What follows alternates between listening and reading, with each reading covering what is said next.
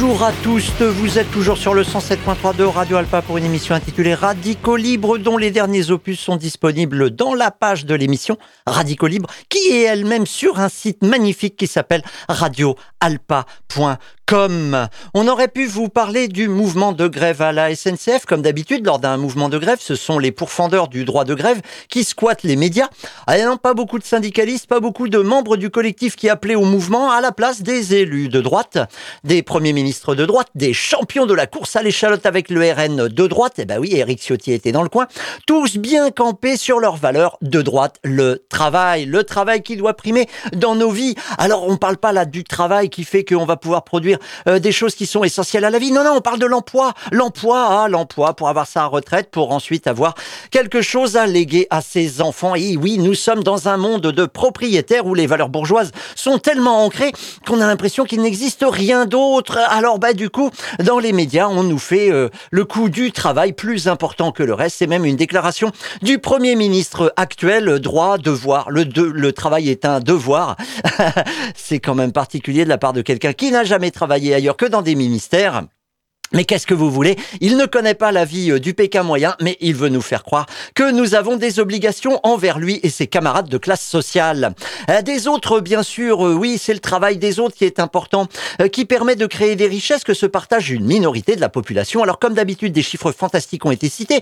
Eric Ciotti, 21% d'augmentation des salaires des contrôleurs en deux ans. Ben oui, il doute de rien. Sur la chaîne d'extrême droite CNews, le commentateur, ah ben oui, ça y est, c'est officiel maintenant. Le commentateur sportif de référence balance l'idée que des contrôleurs ont été augmentés de 500 euros. Bon, comme à son habitude, il dit pas en combien de temps, pourquoi. Non, mais bon, il balance 500 euros. et il compare ses privilégiés, ouais, c'est lui qui le dit, avec les agriculteurs. Comme d'habitude, le service public n'est pas en reste. Sur France Info, mercredi matin, on, on a pu entendre le PDG de SNCF Voyageurs, Christophe Fanichet, rassurer les 15% de Français qui partent en vacances pendant euh, les vacances d'hiver. Que vous avez au moins une proportion de TGV que vous allez pouvoir faire rouler? L'objectif, hein, c'est d'assurer un TGV sur deux qui circule ce week-end. Un TGV sur deux avec trois priorités très claires. On va faire partir le maximum de trains à la neige. L'objectif, c'est d'assurer les départs à la neige et les retours à la neige. Et là-dessus, Jérôme Chapuis, je tiens à le dire tout de suite, je suis confiant. La deuxième priorité. Alors attendez, si les gens partent à la montagne, juste d'abord, si les gens partent à la montagne, il y aura a priori euh, tous les trains, c'est ce que vous êtes en train de nous dire C'est ce que je dis et on est confiant pour que euh, ceux qui partent à la neige et ceux surtout qui sont partis à la neige la semaine dernière, il, faut qu'ils puissent revenir. Hmm. La deuxième priorité que j'ai fixée, c'est il faut qu'il y ait autant de Ouigo que d'Inouï. Tout simplement parce que bah, les petits budgets. Bah oui, tout simplement, les pauvres ont aussi le droit de circuler dans des trains low cost. Ah bah oui, mais en priorité, la première des priorités, le début du départ de la priorité, bah, il a fallu en trouver d'autres après, un hein, trois en tout. Eh bah c'est la neige, bah oui, forcément. Alors bah après, c'est les pauvres qui ont le droit de circuler dans des trains low cost. Et la troisième priorité concernait les enfants. Toujours bon à convoquer les enfants pour la com. Bah oui, ça fait pleurer dans les chaumières, les enfants. Ouf. Alors moi qui croyais que la SNCF était un service public, eh ben ben je suis pas très très rassuré parce qu'en fait c'est le service pour la minorité qui part au ski. Bon, bah depuis euh, le même, hein, euh, le Christophe euh, Fanichet en question a revu sa copie pour dire que les privilégiés ne seront pas privilégiés. Ah d'accord, ouf, ça sera donc pour tout le monde. Ouais, mais enfin ce qui a été entendu, c'est que, eh, partez à la neige, allez-y, allez-y, eh ben pour moi, euh, voilà, bon, j'ai une petite info à donner à ceux qui veulent aller dévaler les pentes. Il n'y a pas de neige. L'enneigement en ce milieu de mois de février de 50% de la normale. Aussi, bon nombre de stations utilisent des canons à neige qui produisent donc de la neige artificielle en gaspillant de l'énergie et de l'eau pompée tout au long de l'année dans des réservoirs. Un peu des méga bassines, mais en montagne. Certaines stations se résument à des couloirs de neige pour les pistes, tandis que le reste est vert d'herbe ou gris de rocaille. Alors, vous qui avez économisé pendant toute l'année pour vous payer des vacances de riches. Profitez de la grève des contrôleurs pour ne pas y aller. Vous aurez économisé pour autre chose. Euh, par exemple, Tiens, par exemple, pour manger mieux, eh ouais, pour manger des produits bio et locaux achetés en vente directe à des producteurs du coin. Eh, en plus, euh, ça fait un petit peu de mal euh, aux jeunes agriculteurs et à la FNSEA euh, qui sont eux complètement intégrés dans le marché. Moi, je dis que c'est pas mal, ça, ça c'est pas mal. Pour les habitués, alors bah, ceux qui n'ont pas besoin d'économiser puisqu'ils ont un capital et que les vacances au ski c'est compris dans le budget de l'année, comme les vacances d'été, comme le petit séjour dans les îles, comme bah, un petit lingot d'or oui, par an, je m'en fais un par an. Voilà, il y a des gens qui ont assez de pognon pour euh, se dire les vacances au ski, il euh, n'y a pas d'économie, c'est juste dans le budget, euh, Loulou. Ah, il s'appelle peut-être Loulou, j'en sais rien. Donc, euh, ceux pour qui c'est compris dans le budget à l'année sans que ça pose de problème au quotidien, sans que vous fassiez attention, ben n'y allez pas non plus. Et faites un geste pour le reste du vivant. C'est pas parce que vous vous, vous vous considérez comme les gens les plus importants du monde et que le reste de la population ce sont des ressources humaines qu'il faut pas à un moment changer un petit peu son fusil d'épaule. Tiens, par exemple, donnez ce pognon dont vous n'avez pas besoin à des associations radicales de lutte pour l'environnement et la préservation du vivant.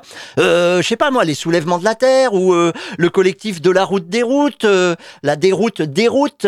Ouais, ben, ça sera pas déductible des impôts puisque bien sûr ces groupes ne sont pas déclarés d'utilité publique, contrairement à d'autres dont on se demande comment ça se fait qu'ils ont été déclarés d'utilité publique. Mais alors, ben, ça compensera un tout petit peu vos voyages vers les pistes. Euh, merci d'avance. Ben, tiens, adressons-nous euh, aux enfants en ce début d'émission. Si je retrouve mon truc. J'arrête. C'est la minute des enfants. Aujourd'hui, le G. G. Aujourd'hui, le G. Le G comme quoi? Eh bien, comme géographie. La planète est euh, la maison de tous les humains et non pas un espace réservé pour quelques hommes puissants. La géographie est l'étude des territoires que nous occupons sur la planète et de la façon que nous les habitons, ces fameux territoires. Tout ça est tiré du dictionnaire anarchiste des enfants, atelier de création libertaire euh, euh, édition. Vous pouvez trouver ça à pas très cher en plus, hein. pas besoin de faire des économies tout au long de l'année, aux éditions atelier de création libertaire, qu'on se le dise. On aurait pu également vous parler d'antifascisme. Pourquoi? Bah Parce qu'il y avait une semaine... Euh, ah, d'accord. Que vous avez au moins une proportion de TGV que vous allez pouvoir faire rouler. Oh, maintenant, pas lui.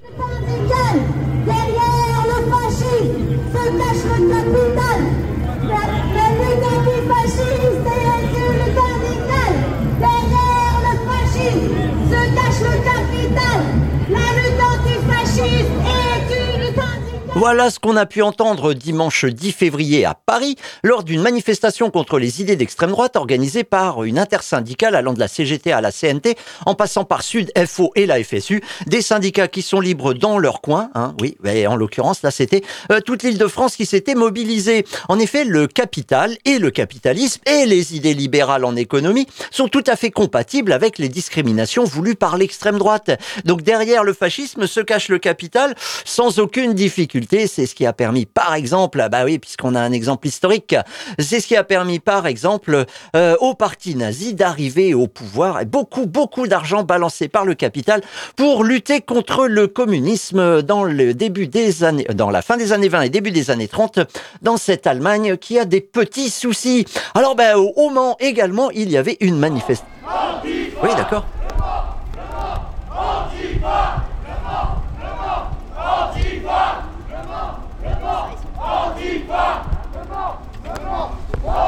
十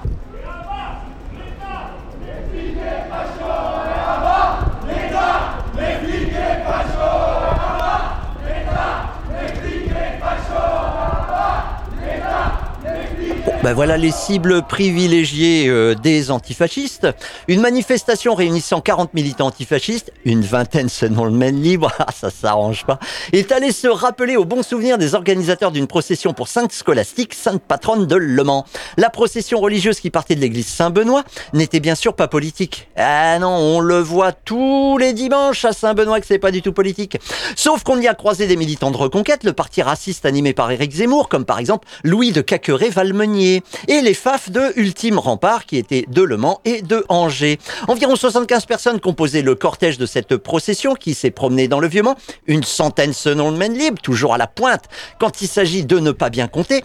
L'encadrement policier n'a pas été dépassé par les militants antifa, mais leur présence a permis quand même d'informer la population qui se demandait pourquoi autant de gendarmes mobiles occupaient la rue de la Galère. Le lendemain, dimanche 11 février, avait lieu une rencontre avec la Horde organisé donc par le collectif Antifa à la maison du citoyen, un collectif qui s'appelle la Horde.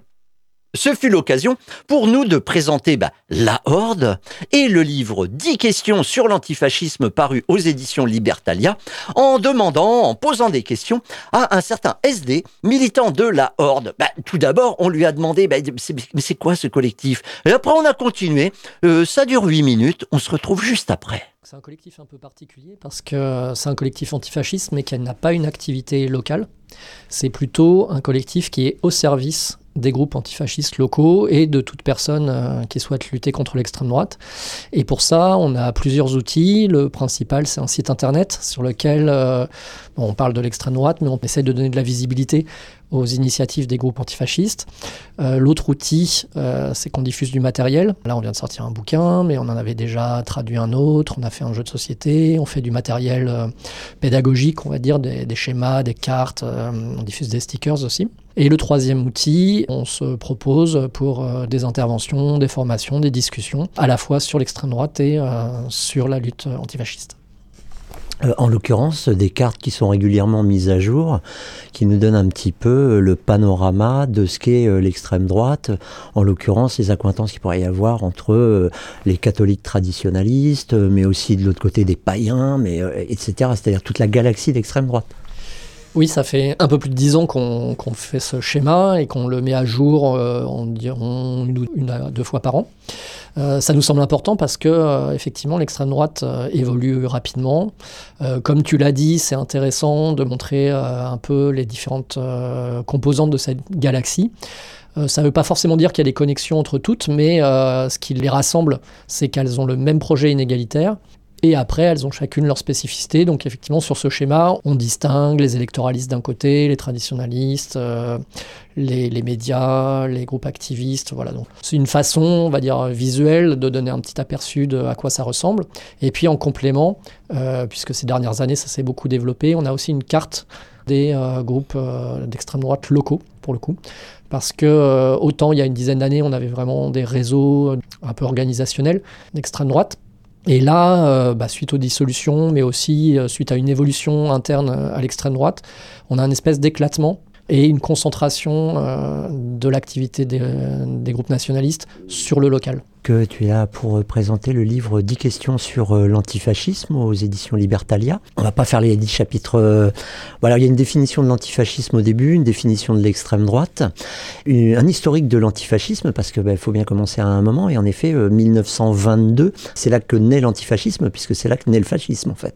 Alors euh, oui et non. Oui parce que le mot lui-même euh, est importé effectivement des réfugiés euh, italiens hein, qui fuient le fascisme et qui arrivaient en France disent bah, nous on est antifascistes. les militants révolutionnaires français qui les accueillent disent mais c'est quoi ça? Et puis voilà. Le mot après a été intégré, mais en France ce mot d'antifasciste a permis de coller à une réalité qui existait déjà, qui était la lutte contre les groupes nationalistes de droite qu'on appelait en fait avant la réaction, puisque la spécificité de l'extrême droite française, c'est d'être essentiellement contre-révolutionnaire, réactionnaire, antisémite aussi, surtout à cette époque.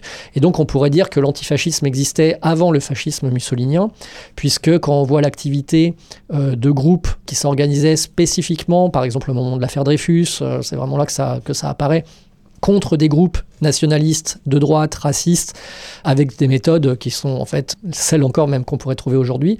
On pourrait dire qu'il y a une espèce de préhistoire euh, de l'antifascisme, mais que ce mot, euh, comme souvent d'ailleurs euh, ce type de mot, à un moment donné, bah, a collé à une réalité préexistante, et du coup, ce mot a été gardé, et aujourd'hui, on pourrait dire qu'il y a une forme, toujours l'antifascisme existe, même si le fascisme historique n'existe plus.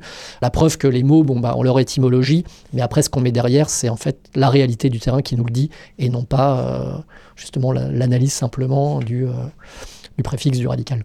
Le deuxième euh, chapitre concernant l'histoire, c'est l'antifascisme aujourd'hui. Ça commence en 1984. Est-ce que c'est lié justement à une, une montée importante d'un groupe, en l'occurrence le Front National? Comme c'est une histoire de l'antifascisme et pas une histoire de l'extrême droite, même si évidemment les deux euh, fatalement sont liés, 1984, on va dire, c'est l'acte de naissance d'un mouvement antifasciste autonome. C'est-à-dire, bien sûr, il y avait de l'antifascisme avant, qui était pratiqué euh, par des groupes politiques, euh, généralement d'extrême gauche. Donc l'antifascisme, bien sûr, était une réalité pour ces groupes-là, mais à un moment donné, disons, cette lutte va s'émanciper, en quelque sorte, de l'extrême gauche pour en devenir une composante.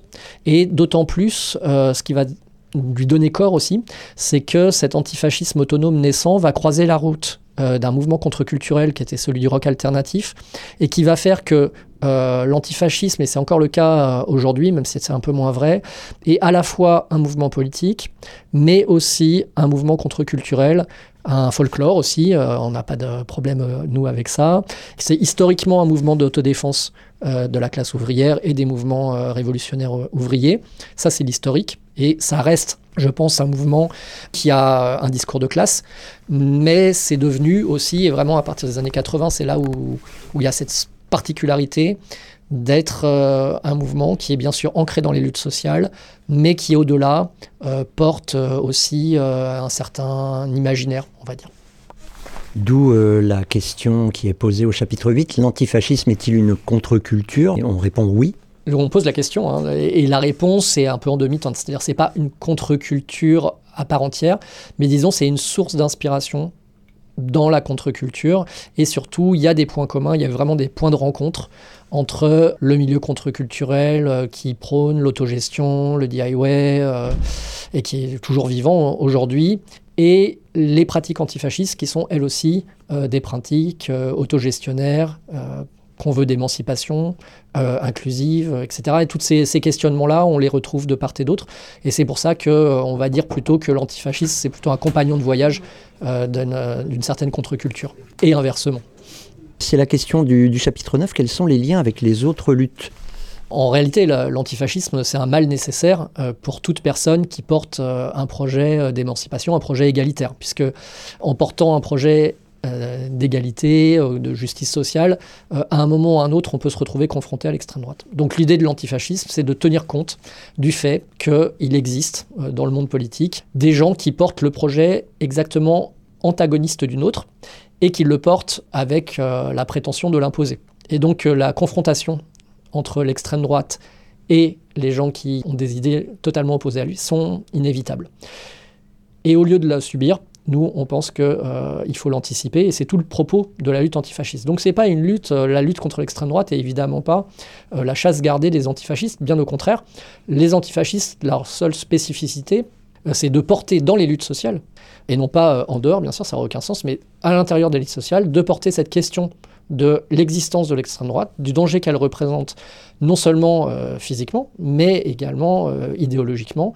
Euh, et c'est toujours important, surtout dans une lutte anticapitaliste, de bien avoir à l'esprit que le modèle que nous on propose ou qu'on défend, ou les valeurs qu'on défend, ne sont pas les seules, en fait, non plus à euh, s'opposer au système en place et qu'il existe d'autres alternatives à combattre également. Qu'en fait, il ne s'agit pas de choisir entre qu'est-ce qui est le plus important, euh, de lutter euh, contre l'oppression de l'État, du capital ou contre les projets pareil d'oppression de l'extrême droite. On dit qu'il y a deux dangers et qu'il faut les affronter en même temps.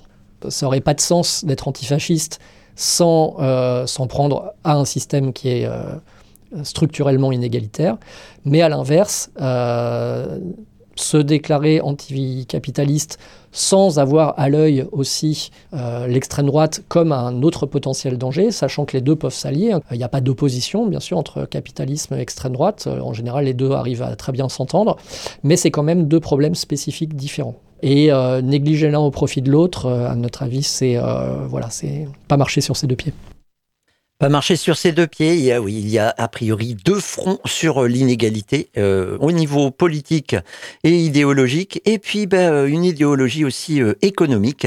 Donc au niveau politique, au niveau économique, il s'agirait de lutter contre les partisans de l'inhumanité, parce que sinon ça me fait penser aux écologistes qui sont pas anticapitalistes, ouais, à la croissance verte, tout ça, et ça me fait penser aux partis de gauche aussi, ouais, il en existe, hein, qui assument le système économique libéral et ses valeurs, c'est-à-dire l'inégalité intrinsèque. Euh, au système économique libéral des riches des pauvres.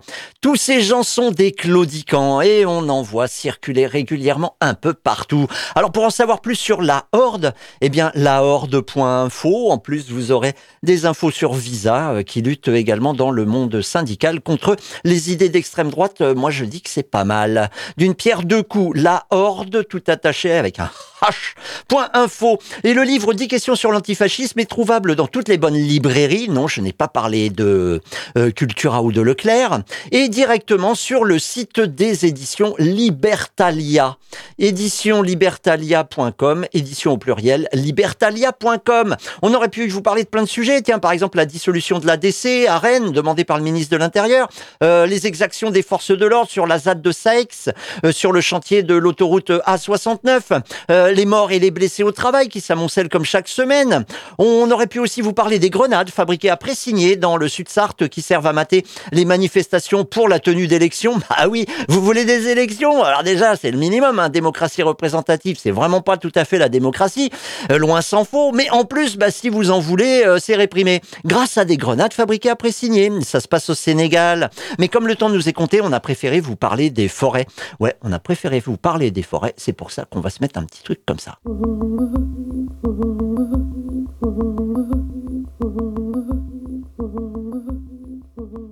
On a préféré vous parler des forêts. Bon, il y a eu un faux départ la semaine dernière pour ceux qui sont des auditeurs réguliers.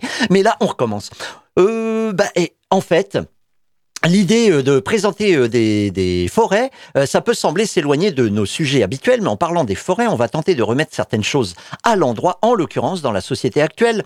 Le concept de forêt est passé par les fourches codines de l'économisme, cette tentation de tout définir et mesurer en fonction du rendement attendu, souvent à court terme, toujours à court terme. Seulement l'économie, entendez la version libérale, ne devrait rien avoir à faire avec l'entretien d'écosystèmes, comme on dit, et pourtant, voilà les court-termistes libéraux qui se targuent de créer des forêt. Vendredi 19 janvier, la librairie Tuard au Mans accueillait un forestier, Alain Persuy, qui se présente très très bien lui-même. Voilà, je m'appelle Alain Persuy, je suis forestier écologue de métier.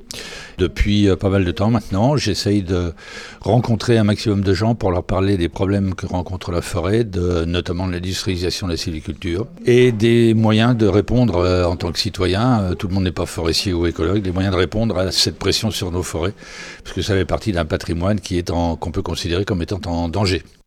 Il était présent à la librairie Tuard le 19 janvier pour un livre paru aux éditions Double Ponctuation en 2022 et qui s'intitule Sauver les forêts. Alors ben du coup, on a commencé comme ça. Le livre que vous présentez aujourd'hui euh, à la librairie Tuard s'appelle Sauver les forêts.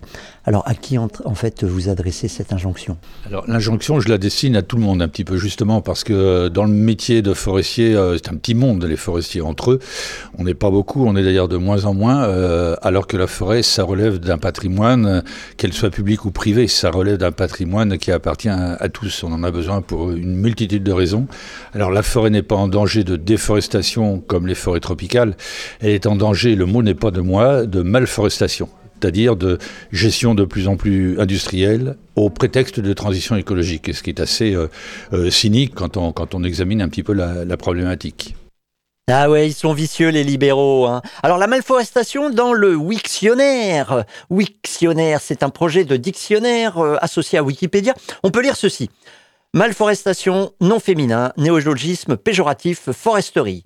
Gestion forestière médiocre ou simpliste, souvent à visée uniquement financière et méprisant les aspects écologiques et sociétaux de la forêt. Voilà, fermez le banc, tout est dit parce que la quantité n'est pas tout, sauf pour un libéral en économie qui ne souffre pas de croire que plus c'est forcément mieux. Non, pour lui, ça paraît normal. La forêt en France représente 17,5 millions d'hectares, soit 175 000 kilomètres carrés, un tiers à peu près de la surface du pays.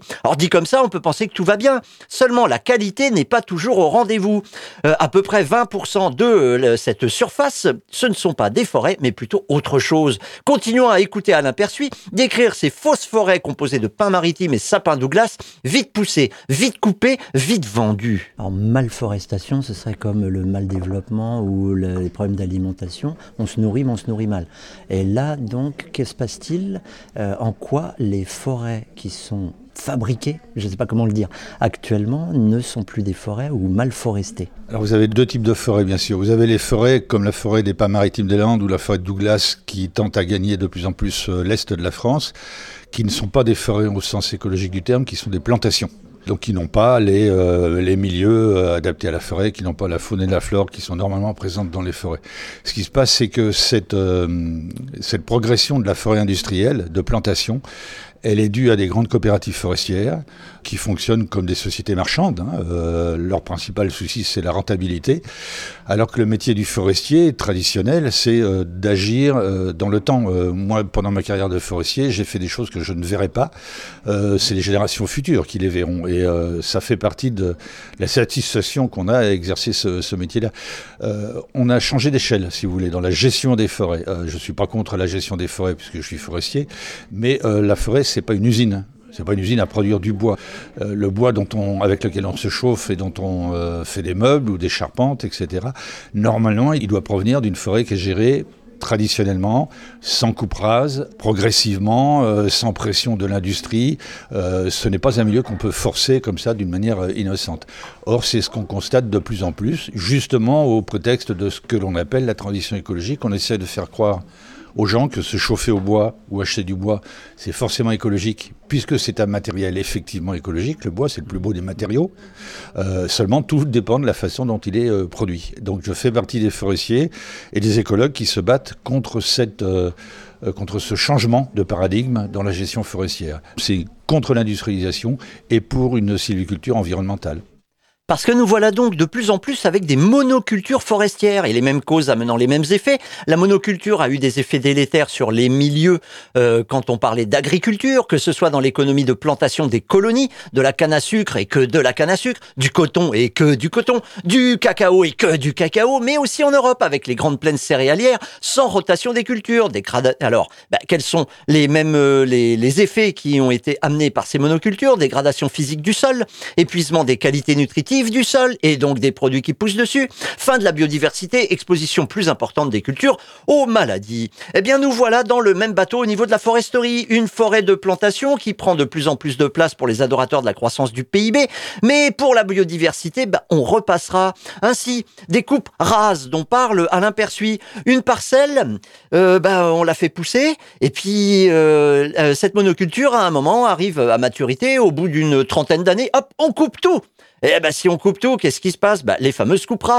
Avant d'être plantées, bah alors pour les animaux, les insectes et les autres plantes qui avaient réussi à s'implanter sur la parcelle, rien n'est viable. Et du coup, bah, il n'y a plus personne sur euh, un ensemble euh, qui est un carré, un rectangle, un bout de soi-disant une forêt qui est en fait une plantation. Le milieu est alors totalement détruit. Mais il faut savoir que la biodiversité n'est pas l'objectif des grandes coopératives forestières. Prenez par exemple Alliance Forêt Bois, un regroupement de coopératives qui grossit depuis plus de 60 ans, à la manière des coopératives agricoles du reste du monde agricole. Septième point du manifeste pour une forêt de plantation rédigé en 2012 par Henri Chaperon, ancien directeur de la coopérative agricole et forestière sud-atlantique, la CAFSA, l'une des composantes de l'Alliance Forêt-Bois. On peut lire il faut préserver et favoriser la biodiversité naturelle, lisières, bordures de cours d'eau, préservation des zones humides, bouquets de feuillus préexistants, tout en évitant d'entrer dans le système complexe impactant l'intérêt économique. Exemple, les mélanges d'espèces ou d'objectifs au sein d'un même peuplement aboutissent souvent à des échecs techniques et économiques. Ah bah voilà, l'introduction aurait dû nous alerter hein, dans ce fameux manifeste pour une forêt de plantation. Il est dit, mais qu'est-ce qu'une forêt de plantation? La forêt de plantation se positionne d'emblée dans le champ économique. Le concept de forêt de plantation est précis et permet de spécifier la politique qui doit l'accompagner elle suppose un investissement initial qui doit être rentable pour le sylviculteur et implique le plus souvent un lien fort avec l'industrie. De fait, ce qui intéresse les producteurs de bois, c'est bien la rentabilité à court terme, soit quelques dizaines d'années pour une forêt ah, mais en fait, c'est pas une forêt, c'est une plantation. Aussi, les défenseurs d'une sylviculture environnementale parlent plutôt de ligniculture pour ces plantations uniformes qui se multiplient. Mais qu'est-ce que cela est-il donc? Eh ben, on en parlera la prochaine fois.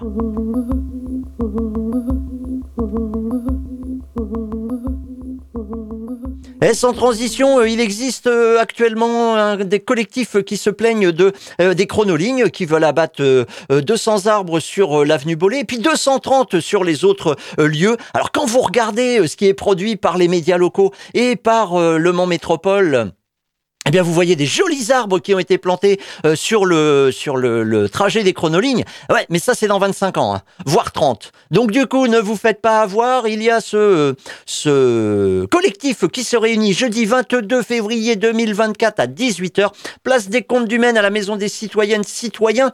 Et ben, euh, du coup, c'est 18h pour en savoir un peu plus sur euh, la façon dont on pourrait garder ces arbres qui, je le rappelle, euh, nous empêchent peut-être de mourir euh, en été. Oui, parce que là, on a su cette semaine que la canicule de l'été dernier, elle avait engendré une surmortalité dans la population française. Ne parlons pas de la population mondiale. Ben, puisque tout ça, ça nous emmène déjà à la fin de cette émission. Je vous dis tout simplement, allez, au revoir.